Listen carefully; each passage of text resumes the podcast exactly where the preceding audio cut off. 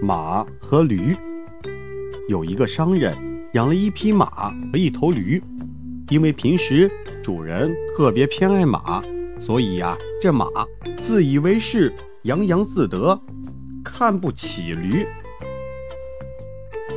喂，你为什么这么辛苦干活儿？你做事不会多动动脑子呀？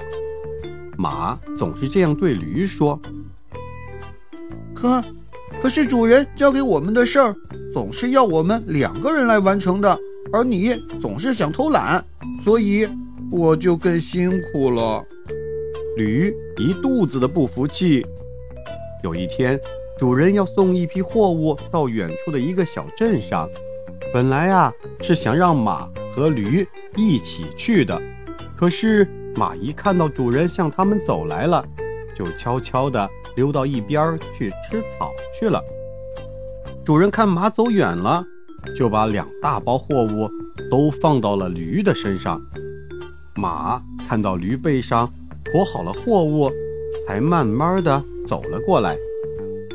你好，伙计，你为什么不像我一样走远些？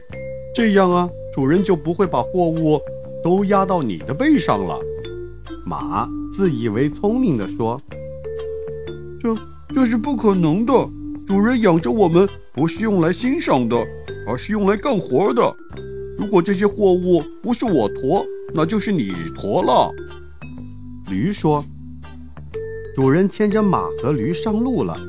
一路上，这马东看看西瞧瞧，就像在游玩一样；而驴驮着沉重的货物，越走越慢，重重的货物。”压得他喘不过气来了。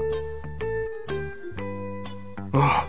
我说伙计，我实在是累得不行了。啊啊，你能不能帮我分担一点啊？哪怕帮我拖一会儿也是好的。驴一边说一边直喘气儿。这可不行！马一点儿也不想帮驴。要知道，你把货压到了我的身上，就不是驮一会儿的事情了，那就要一直驮到目的地了，我会累坏的。但你只是帮我分担一点儿，我一个人驮着这么重的货，啊，真的会累死的。驴走一步停一下，显得非常的费力。那也不行，主人只让你一个人驮的。马还是一意孤行，可是，可是这对你也并非坏事儿啊。驴说到一半就倒下了，再也站不起来了，它是累死的。